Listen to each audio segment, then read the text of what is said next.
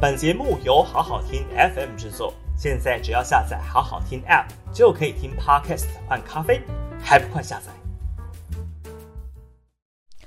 好好听 FM 的朋友，大家好，我是平秀玲。四月二十九号的今日评评理哦，来谈谈疫情在四月二十八号这一天哦，确诊人数破了万例啊。那这是一个非常关键的转折点哦。接下来呢，的确确诊大海浪真的要来了。那陈时中、蔡英文都教大家要冷静面对，因为疫情的高峰还没有到。那卫福部呢，第一次把预估模型的相关的数据告诉大家，下个礼拜的确诊人数呢，应该会在两万五千以上。那台北市政府的模型呢，则再更高一点点呢。那也就是说呢，这个大海啸来临之前呢，大家都得要冷静面对病毒，随时可能在你的身边呢。所以呢，这个非常重要的这个工具就是快筛哦，就是说你到底有没有在病毒的风险疑虑之下。那所谓的快筛实名制呢，也在四月二十八号疫情破万的这一天正式的上路。果然一如外界所预料，大排长龙的场景再度的出现了。回到两年多前呢，大家在药局门口大排长龙买口罩的场景哦，现在两年多后，大家又在药局门口大排长龙买快筛啊。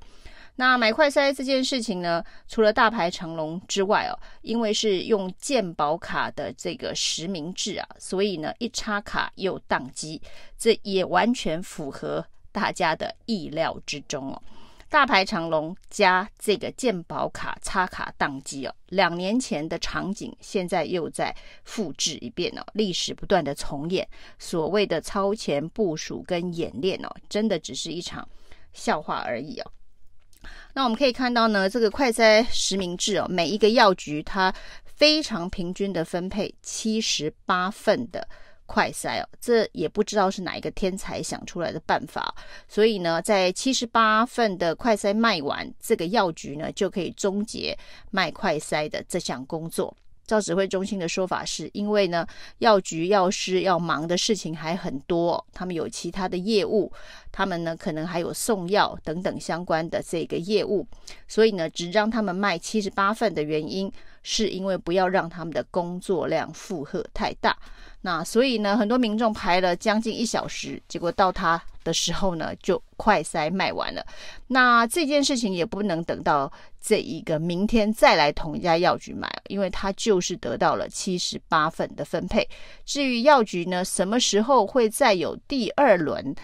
的这一个快筛试剂的分配哦，照现在指挥中心的规划是，它第一轮发出去的这个快筛试剂总共是一千万份啊，那一千万份的这一个快筛试剂铺货完成之后呢，要等到一千万份的试剂卖完之后，才会启动第二轮的。铺货，所以呢，对民众来讲，如果你今天在这家药局买不到，你下次要跑的是其他的药局，这真的是全天下最天才的一个呃卖快筛试剂十连制的方法。那启动二轮是等到第一轮的这个试剂卖到呃结束为止哦。那另外有关于这个快筛的价格，也有人认为说，虽然现在已经从原本的三百块降为一百块，还是太贵哦。那甚至有人提出，包括了民进党的立委高嘉瑜，还有这个前高雄市长韩国瑜，还有金门的立委陈玉珍哦，都说呢，欧盟现在所用的这个唾液口水的这一个快筛试剂哦，一个只要一欧元哦，大概是三十块左右，再加上呢很多。这个幼童恐怕也不敢用搓鼻子的方式来进行快筛哦，那难度会很高，所以呢，应该要引进这个唾液式的快筛，又便宜又好用。那不过今天在指挥中心陈时中的回答是说，没有人来申请说要进口这样子的一个快筛哦。所以，我们指挥中心对于这个战备物资的储备哦，战备物资的规划是有商人来申请，他要进口。他才会去考虑使用这样子的一个产品哦，那这也是一个非常奇怪的应对方式。假设呢，指挥中心早就思考到了，针对年纪比较小的儿童哦，使用搓鼻子的方式快塞，可能困难度比较高。用口水，如果这样子的快塞试剂又便宜，又可以适合老人小孩用的话，不是指挥中心早就应该要规划进口类似的快塞试剂给国人使用吗？怎么会推说，因为没有商人来申请进口，所以呢没法核准呢？如果有人来申请的话呢，就可以核准了。那有关于快筛试剂的储备、快筛试剂的征用，这不就是我们指挥中心超前部署必须去考虑的战略物资吗？面对确诊大海啸。那台湾的医疗量能如果要保存的话，现在都已经以居家照护的方式来处理轻症的这个确诊的病患了。那居然还没有去思考如何储备快筛试剂，包括鼻子搓鼻子的，包括口水这个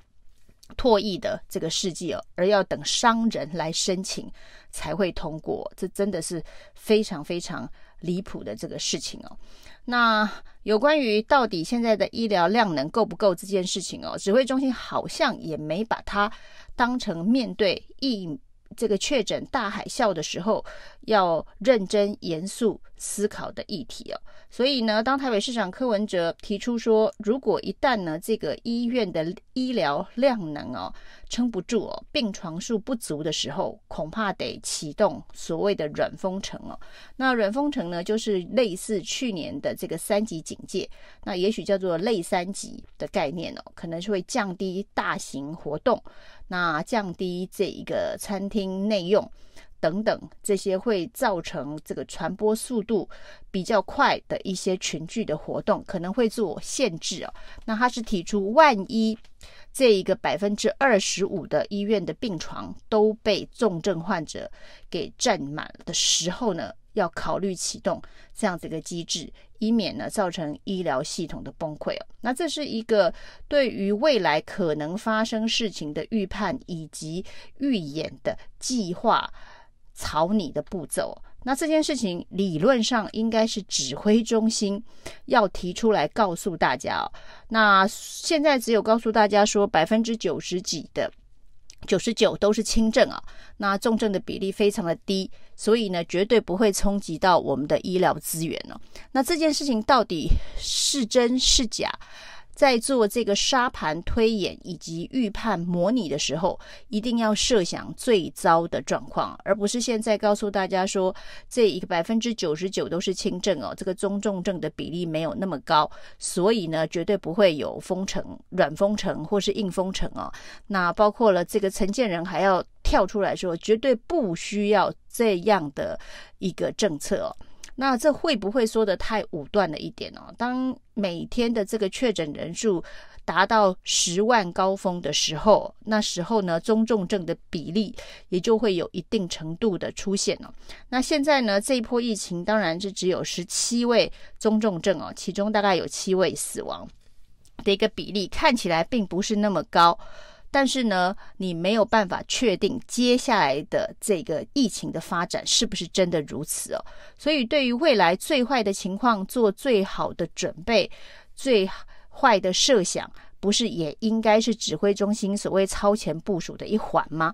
那柯文哲现在所提出的这种种想法，不就是应该是指挥中心所提出来？告诉大家会不会走到那个状况？万一走到那个状况的时候该做什么？而不是遇到一个问题才处理一件事情哦。这就像发生这个三加四的居家隔离，一夜之间拍板，造成基层兵荒马乱。那甚至很多人根本来不及拿到所谓后面四天的快筛剂啊，基层一团乱。结果呢？陈时中向大家说：“这个非常的抱歉呢，因为疫情变化的速度很快，其实并不完全是疫情变化的速度很快哦，是他的顶头上司苏贞昌突然拍板，要在当天执行三加四啊。那他说呢，这个虽然他很抱歉，但是要怪啊，就要怪病毒哦，这又是一个。”推卸责任的方法，这个大家都知道要怪病毒哦，但是呢，要如何面对、如何准备哦，这是指挥中心该做的这个事情哦。所以呢，在这个疫情突然来临的时候，就发生了两岁儿童不幸因为确诊无法紧急就医的问题而不幸丧生哦，又发生了居家照护的确诊病患，基隆的妇人呢，到了急诊。结果呢，没有被留院观察，请他回家休息的两天之后，也不幸往生哦。那这些事情呢，都是在 SOP 有瑕疵的状况之下所发生的紧急状况。如果当时已经有了任何最坏的预想准备，就不至于发生因为 SOP 的错误没有弹性而造成不幸人命的伤亡了，那这件事情在确诊大海浪发生之后就会层出不穷。所以呢，如何预判、预判再预判、预演、预演再预演，这是指挥中心的责任哦，而不是当柯文哲提出一个未来可能发生的事情的准备方案的时候，指挥中心的工作只有打枪，他说这个绝对不可行，绝对不会发生哦。那如果这个不可行，不会发生，万一到了那一天，中重症的病患占满了医院的病床的时候，我们的应对策略又是什么？以上是今天的评评理，谢谢收听。